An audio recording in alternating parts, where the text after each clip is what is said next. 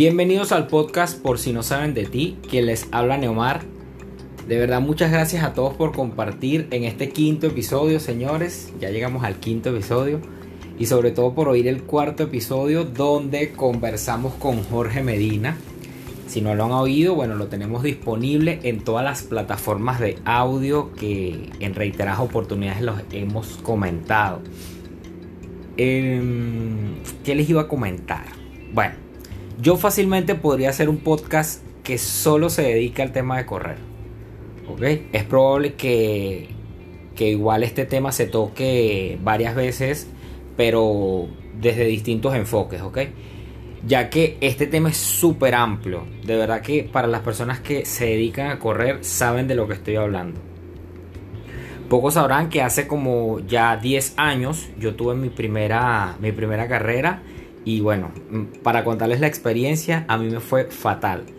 Ya que me inscribí así tipo por moda y, lo hice sin entrenar, para serles honesto. Y sin preparación del más mínimo, o sea, no tenía ni idea de lo que era correr 10 kilómetros. Porque era de 10 kilómetros. Eh, yo abandoné un par de años lo que era la disciplina de correr, como ya dije, y de verdad consideraba que eso no era para mí el tema de correr para mí no lo, no lo veía, no veía que era como una disciplina que yo quería seguir haciendo. De hecho, eh, nada de lo que tenía que ver con deportes lo consideraba como una disciplina ideal para mí. Pero bueno, retomé el asunto de manera más formal eh, al pasar dos añitos después le di otra oportunidad, como quien dice, me incorporé a un grupo de lo que llaman un social running, hasta que me vine a Panamá en el año 2014 y de hecho acá he pertenecido a dos grupos grandes de lo que es de social running. Cuando llego a Panamá decidí como, como estrategia para incorporarme a lo que era la vida, a la vida, la rutina, la cultura del país y de la ciudad donde, no, donde, bueno, donde estaba llegando eh, a buscar grupos para correr y conocer gente. Di con un grupo donde conocí gente súper chévere, ahí duré un tiempo nada más, pocos, pocos meses, bueno, casi el año, ya que por trabajo no pude continuar aproximadamente un año fuera de la disciplina. Luego cuando vuelvo, o sea, cuando volví a, a decidir correr, eh, cambié de team y pues allí conocí a la super invitada de hoy, Egris Arias. ¿Ok? Egris es una joven profesional eh, de una prestigiosa universidad en Venezuela en el área de educación, mención educación física. Ella es atleta, eh, entrenadora de running, es profesora también, profesora del área deportiva. fue una de mis guías como entrenadora de running cuando formaba parte del grupo Adidas Ronnie, eh, marca que la patrocina. Y bueno, ella es una de las grandes imágenes de la marca aquí en Panamá. Ha roto récords de carreras ganadas, incluyendo semana a semana en varias distancias. ¿Ok? Y eh, sobre todo, es mi amiga de hace varios años. ¿Ok? Vamos a establecer la conexión con Egris para que ella misma nos cuente cómo ha sido parte de su trayecto y sus experiencias.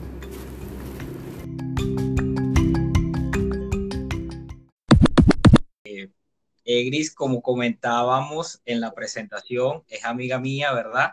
Y ella es entrenadora en la disciplina de running.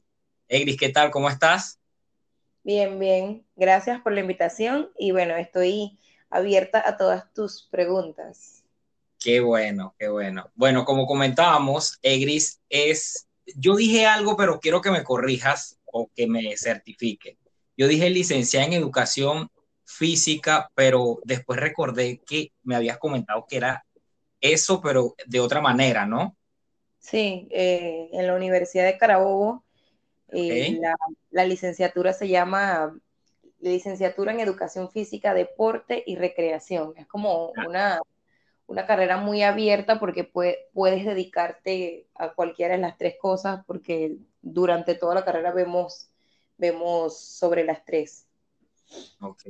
Exacto, entonces cuentas con, con, el tema de la pedagogía para, para todo este el tema de, de, dar clases tanto a nivel escolar como a nivel de, de personas de entrenamientos, bueno, funcionales, porque haces entrenamientos funcionales, que es una de las disciplinas que yo trabajé contigo durante, durante el grupo este de Adidas Runners, ¿verdad? Sí. Sí, eh, es más que todo eso, ¿no? Como que actividad física y deporte, donde estos funcionales que tú mencionas eran funcionales o son funcionales para corredores, funcionales donde tienes que fortalecer músculos principalmente para corredores y no trabajamos eh, tanto peso, sino que lo hacemos siempre o tratamos de hacerlo con pesos bajos o con nuestro propio peso, que es lo más recomendable para corredores. Exacto. Sí, porque fíjense algo, una de las cosas con las que, de las que Egri siempre nos comentaba y que comenta, porque ya nos va, ya nos va a comentar sobre en cuáles son tus plataformas de difusión de la información, pero una de las cosas más importantes que necesitamos al momento de correr, que no todos los tenemos claro, es la parte del fortalecimiento, sobre todo de las zonas como el core o el abdomen, eh, la parte de las de los glúteos, la parte de la espalda baja, y es allí donde básicamente se enfocan tus, tus ejercicios, ¿cierto? Sí, así es. Y es más que todo para eso, ¿no? Para poder tener una buena estructura muscular y cuando vayas a correr, puedas correr el pace que quieras, puedas correr la distancia que quieras y que tu cuerpo y tu musculatura lo pueda soportar. Perfecto. Y ahora cuéntanos tus orígenes, o sea, tú decidiste estudiar esta carrera, pero antes de eso ya tú eras atleta, atleta en Carabobo, ¿verdad? Sí, y por la selección de Venezuela. Entonces como que comencé a los 10 años y cuando fui a la universidad, cuando fui a la universidad ya como que yo entendía todo porque me lo estaban explicando lo que ya yo tenía eh, 10 años haciendo, eh, o creo que un poco menos. Y entonces, bueno, me lo, me lo explicaban, me decían cómo tomar agua, el sistema energético, la musculatura, entonces fue como la suma de la experiencia con el conocimiento que estuvo bien atinado en el momento y fue súper bueno haber estudiado, no me arrepiento porque entendí muchas cosas desde ahí. Claro, o sea, en teoría tienes una vida completa siendo atleta, ¿no? Más allá del tema de que corriste, como no, no es como en mi caso, que yo empecé a entrenar ya de grande, pero en tu caso ya tienes una vida, una trayectoria larga en el mundo del running. Sí, es súper largo. Eh, eh, o sea, si nos pusiéramos a hablar de eso, no terminaríamos nunca porque desde, los 10 años corriendo, eh, fui a competencias internacionales en representación a, Venezuela, corrí a pista, la prueba específicamente después de grande me, me especifiqué en, tres, en 3.000 con obstáculos, y entonces, bueno, es una, fue una vida muy larga y ahora, bueno, solo hago carreras de calle, pero, pero sí, fue, fue muy bonito y, lo tengo en, mis buenos recuerdos. Claro. ¿Quién te inició? ¿Quién inició con, o sea, quién dijo, o fue empíricamente que tú decidiste correr o, fue alguien que te orientó, te guió para, para esta disciplina? Obviamente, como fue a los 10 años, obviamente uno no escoge en ese momento. A ti te dicen, tú vas para tal lado, pero mi papá me llevó me llevó a la pista y me puso, a, me enseñó las personas que estaban corriendo, yo estaba en las gradas y me dice, ¿esto te gusta? Y yo como por juego le dije que sí, que sí me gustaba y con una sonrisa como de que esto va a ser un juego. Eh, le dije que sí y desde ese día comencé a correr. Fue difícil porque siempre he sido muy pequeña y como con poca fuerza antes. Eh, y fue muy difícil eh, comenzar porque tú siempre era como que eres muy pequeña para correr, no puedes correr, no puedes, no puedes, no puedes. Pero yo misma con mi perseverancia y mi constancia demostré que los pequeñitos también podemos. Claro, eso al principio tú, bueno, a lo mejor siendo tan pequeña, no lo habías analizado así tan a profundidad, pero quizás fue un obstáculo que, que supiste superar. Así mismo fue. Perfecto.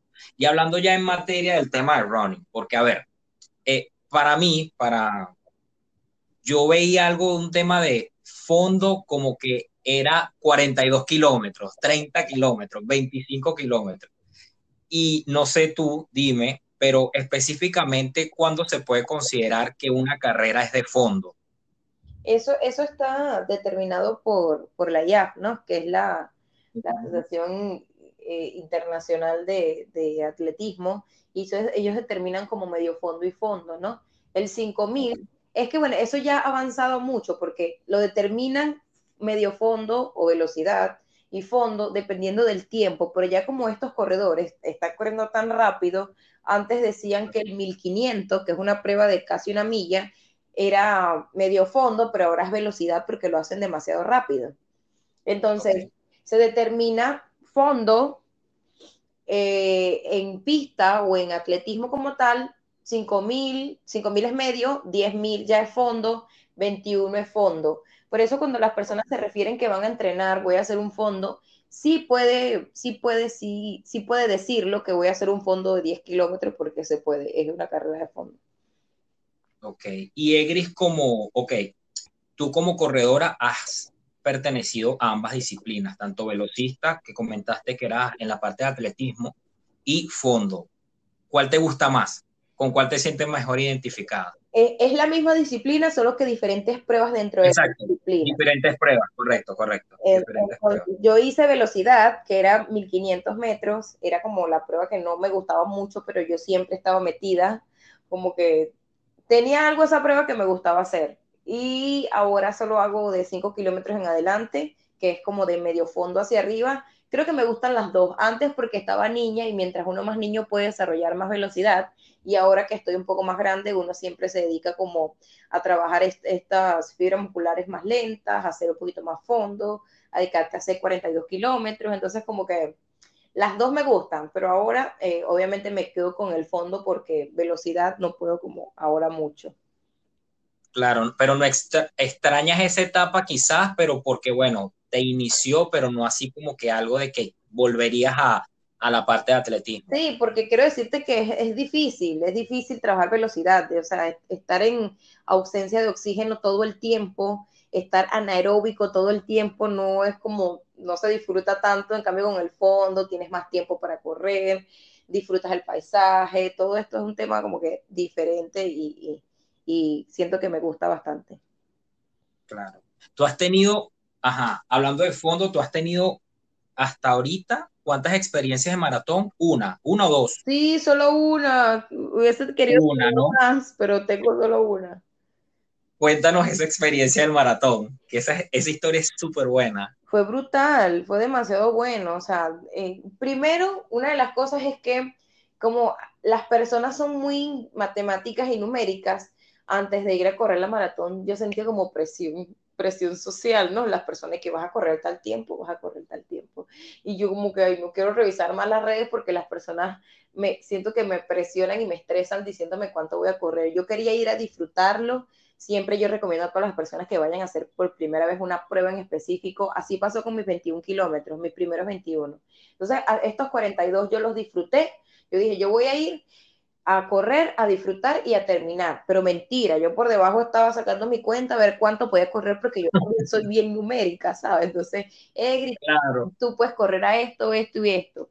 Y entonces, bueno, mi carrera fue bastante planeada, fui bien constante em, a, un tiempo específico que yo decidí correr hasta los 34 kilómetros y de ahí en adelante no sé qué pasó, fue en Berlín, mi reloj se me fue eh, el, GPS se volvió loco, el pace se fue para arriba, mis piernas no podían, es como que ahí sentí realmente lo que las personas dicen el muro, hay personas que no, creen en eso, no creen en eso, pero te lo juro que yo no venía pensando en nada. Las, las personas dicen que el muro llega en el 35, a mí me llegó el 34, o sea que para mí el muro existió en ese momento y, y, tendría que comprobarlo una segunda vez, tercera y cuarta que corre maratón. O sea, quisieras nuevamente hacer un maratón definitivo. Egris dice. Todas las personas que corren maratón quedan enamorados de correr maratón, así que eh, uno siempre quiere volver.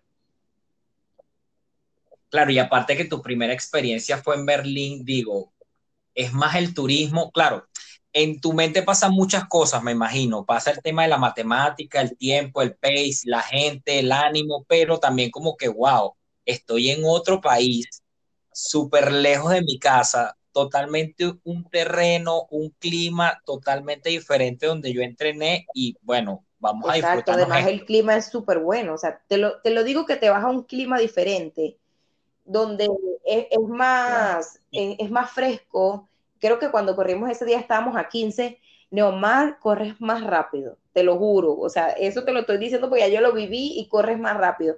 Por lo menos corres 10 o 15 segundos más rápido el pace.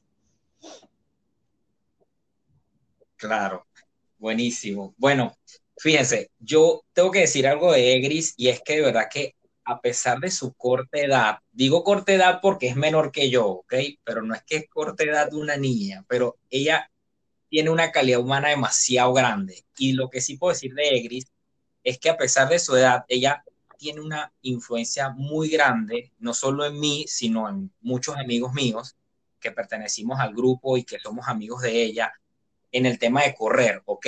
Egris es una persona que, como lo comentó, a pesar de su tamaño y tal, ella era una persona que decía XXX cosas de, de la parte de entrenamiento y uno como que saluda la bandera. ¿Qué te llegó a ti, Egris? ¿Qué te llegó a ti decidir ser coach de running?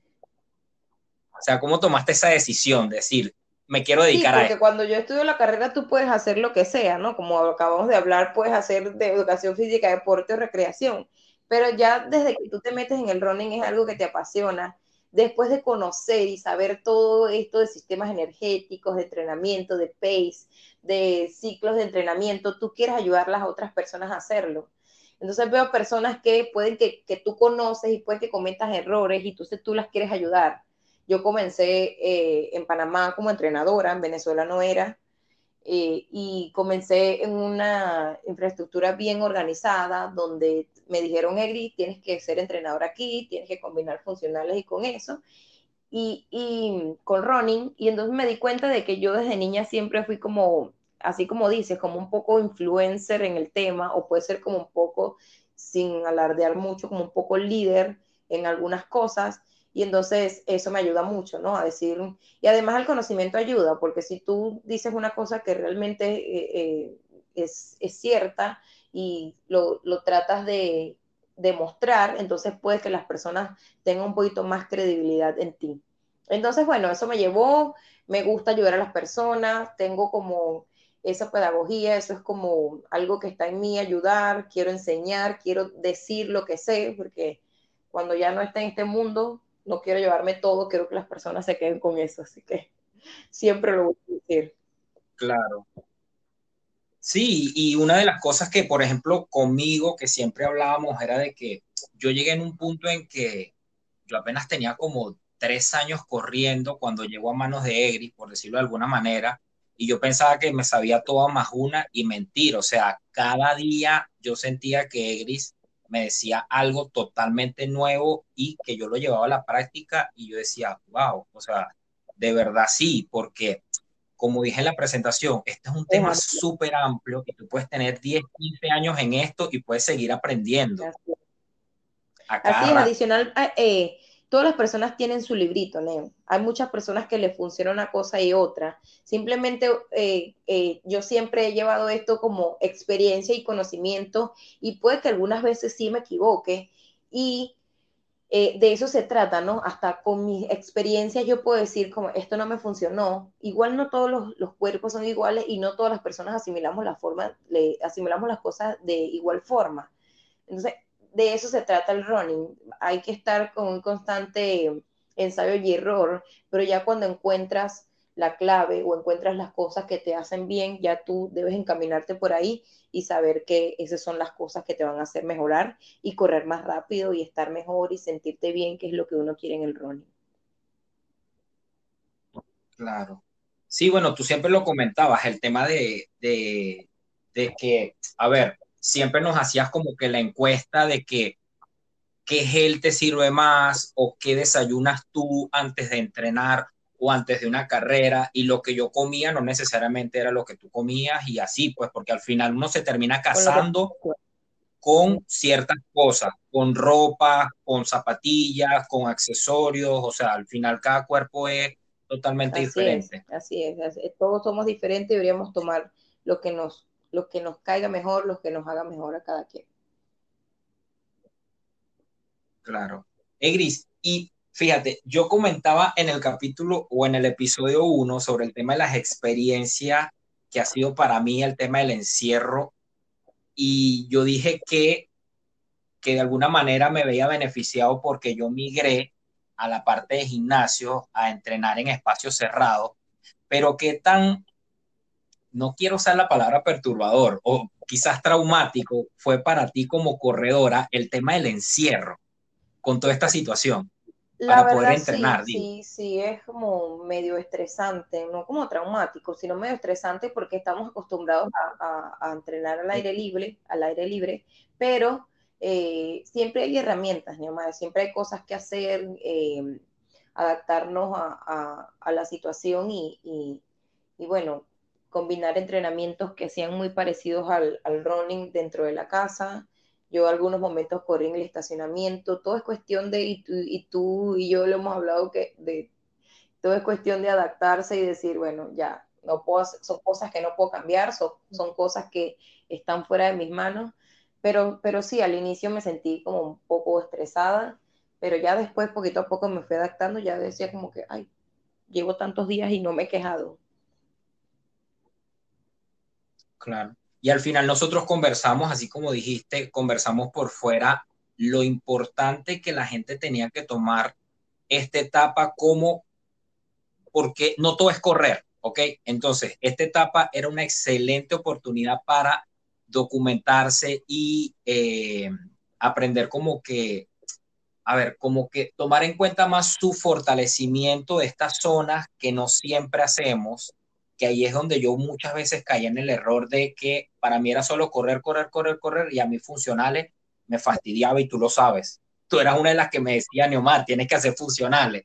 No todo es correr, a lo mejor no funcionales, pero búscate otra actividad que sea de repente natación o bicicleta, porque al final no todo es correr.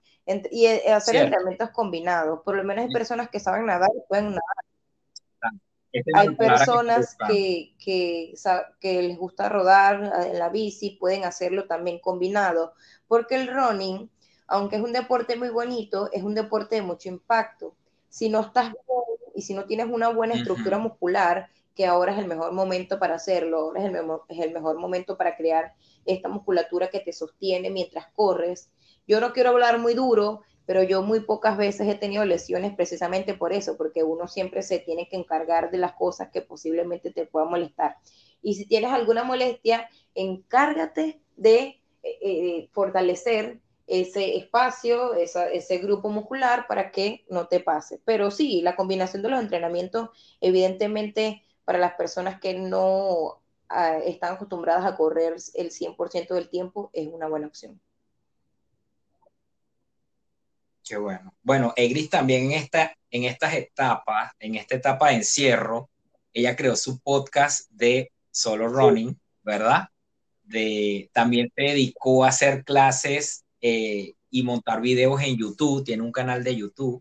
Háblanos de eso, Egris, por favor. sí, bueno, el, YouTube no lo he tenido tan activo porque siento que me falta como más producción, pero, pero voy, voy encaminada a eso, ¿no? A, a pensar hacer como eh, trabajo y, ejercicio más específico para YouTube, pero sí el, en el podcast que tenemos, lo tengo junto con Robert, se llama, la página se llama, el podcast se llama Smart Run, y ahí hablamos de running. Es básicamente como una conversación de hablar algo en específico en cada podcast. Vamos por el número 3, estamos haciendo uno cada semana y nos basamos en eh, experiencia o preguntas que nos hacen las personas de posibles cosas el, último lo dedicamos a recuperación muscular porque entrenar todos los días en casa posiblemente pueda ser una molestia para los músculos porque no estamos acostumbrados a hacer eh, tanta fuerza muscular si, estás, si tus músculos están acostumbrados a solo correr y no hacer tantos abdominales, no hacer tantos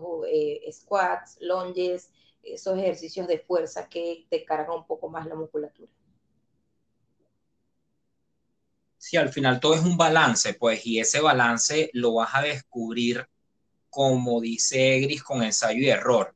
Al final uno se va casando con las, con las metodologías o con las técnicas que uno va adquiriendo, pero lo que sí es importante es el tema de la recuperación muscular, sin duda alguna. O sea, yo veo que hay veces que hay gente que se excede de entrenamiento y yo le digo, wow, o sea, no se los digo, pero digo, ojalá de verdad no le pase nada porque, porque es importante también el tema, tomar conciencia del tema de la recuperación muscular. Definitivamente, y como yo lo decía en el podcast, si estás buscando un, objetivo y quieres hacer todo el, 100% del tiempo de actividad para lograr el objetivo, al final te va, se te va a hacer muy difícil de lograrlo porque las lesiones no te van a dejar. Es cierto. Y en el, en el, en el episodio 2 comentaste sobre el tema del uso de la mascarilla. ¿Qué tal te ha ido a ti con esa experiencia del uso de la? Yo siempre digo cosas como de mi experiencia y me gusta porque no quiero que personas me señalen como diciendo, Egris dijo tal cosa, pero yo he, yo he investigado y he hecho eh, mis propios entrenamientos y siempre digo mi propia experiencia de que obviamente correr con mascarilla está muy difícil, correr con mascarilla puede causarte, por lo menos a mí, si corro con mascarilla me da dolor de pecho, no puedo correr con mascarilla, porque obviamente una obstrucción mm, de la frecuencia respiratoria puede causarte algún problema. Mientras estás corriendo, cada vez pasas más tiempo, estás haciendo eh, más kilómetros, más tiempo, comienzas a hiperventilar y eh, eh, la frecuencia respiratoria es un poquito más alta y si estás tapado, tienes boca y nariz tapado, realmente va a ser un problema. Entonces yo lo que hago es que uso la mascarilla en el mentón y si paso al lado de una persona muy cerca o menos o a dos metros, me pongo la mascarilla por el tiempito que paso la persona y después me la vuelvo a bajar para respirar libremente. Claro. Y es que este tema va más allá del tema de, del coronavirus, porque yo me acuerdo que hace como un par de años yo conversé contigo y te preguntaba sobre una mascarilla, esta mascarilla que usan los, creo que son los futbolistas, cuando le hacen la prueba de esfuerzo. esa es una diferente, pero la, que estaban usando era una mascarilla que simula, supuestamente, no sé porque no estoy segura, que simula altura. O sea, cuando tú estás en... Exacto, cuando tú estás en la altura, tu, eh, capacidad para respirar es muy baja porque estás a, ciertos metros eh, sobre el nivel del mar. Entonces, supuestamente, estando a este nivel del mar, te pones la mascarilla y simulas altura. No estoy segura, pero eso eh, también te, te dificulta la capacidad de respirar y yo estoy como que cero a favor de eso. Claro que yo te lo pregunté y ahora sí me acuerdo clarito. Yo te lo pregunté fue cuando yo fui a hacer la media maratón de Bogotá y como nosotros acá en Panamá estamos a nivel del mar, yo le preguntaba a Egri, Egri, ¿qué tanto me recomiendas tú comprarme esta mascarilla para simular la altura de Bogotá como para que no me pegue tanto? Y yo me acuerdo que tú sí me diste el tip como que no era lo más recomendable, pero sin embargo, tú me dejaste como que, me abriste el compás, como que hizo tuyo, o sea, como que asunto tuyo. Sin embargo, desde mi experiencia, me acuerdo clarito, tú me dijiste, yo no te lo recomiendo y me dijiste esta, esto que acabas de comentar. Eh, eso, y también lo hago ahora mismo, ¿no? Eso es decisión de cada quien. Si las personas se sienten bien, que no creo, pero si se sienten bien usando la mascarilla el 100% del tiempo pueden hacerlo, porque al final esto es decisión de cada quien, ¿no? Y si las personas lo hacen ahora para protegerse el 100% del tiempo, porque se sienten que se van a enfermar si, con el aire o con cualquier cosa, pueden hacerlo. Solo siempre digo es mi recomendación y mi experiencia. Y bueno, nada, como para terminar, compártenos tres cosas de tu personalidad que no sepan de ti y que quizás quieras compartir con la audiencia. Bueno, eso está como difícil, pero yo, yo soy, yo soy siempre como que yo siempre veo el, vaso medio vacío, siempre. No hay un, día que yo diga que no, soy, pero yo siento que yo lo hago como en, como en tema de defensa, ¿no? De que, ahí está como esperando más. Hay, hay personas que dicen y que no tengas las expectativas tan altas porque si no pasa, entonces la tenías bajita y quedas ok. Pero entonces como que yo, pero, pero a pesar de que soy así, de que lo veo medio vacío, yo siempre lucho por tratar de llenar el vaso, ¿no? Está medio vacío, entonces es como un objetivo para mí de decir voy a, llenar el vaso. El otro que te puedo decir es que yo soy muy, matemática en el running. Me gusta sacar cuentas, me gusta decir tal pace, cuánto es 20 minutos en 5, cuánto es. Eso me gusta bastante. Y lo otro que no saben de mí, que nunca me ven, soy bastante llorona, lloro por todo, viendo películas, series, alguien llora, Egris llora, dicen hola, Egris, y Egris llora. Entonces, estoy llorando tiempo, pero nadie ve eso, obviamente te metes en el papel de, de la película, bueno, de la serie que estés viendo. Que Annie, eh, with, Annie, y entonces la veía y ella hacía algo y yo lloraba. El papá le decía algo y yo lloraba. Y yo, que, o sea, no puedo. Pasé todas las... Mínimo te lo, mínimo te lo están haciendo a ti. Y que alguien esté llorando, yo, y que, no, o sea, no sé la razón, pero lloro. No sé por qué está llorando, pero voy a llorar. ¿Qué tal?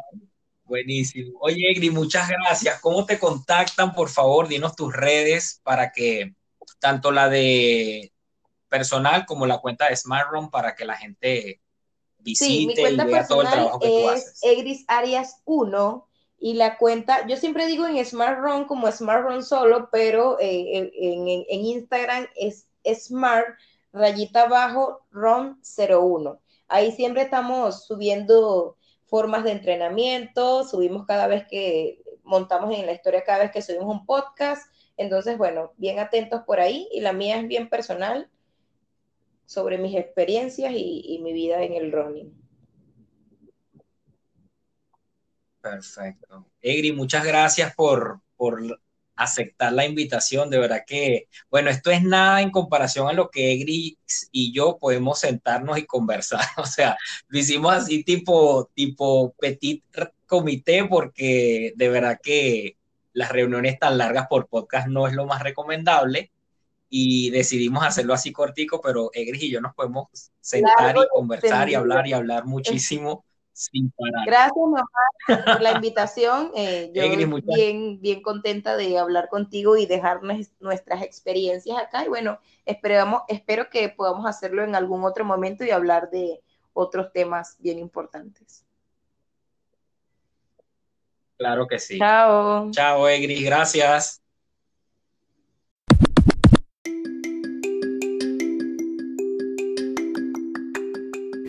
Bueno, esto fue todo de nuestra conversación con Egris Arias. De verdad, muchísimas gracias por el voto de confianza, por oír y llegar al final. Y para estar atento a los nuevos episodios, los días viernes, recuérdense. Pero igual pueden seguirme en Instagram a través de las cuentas arroba neoenrique y arroba por si no saben de ti. Chao, chao, señores.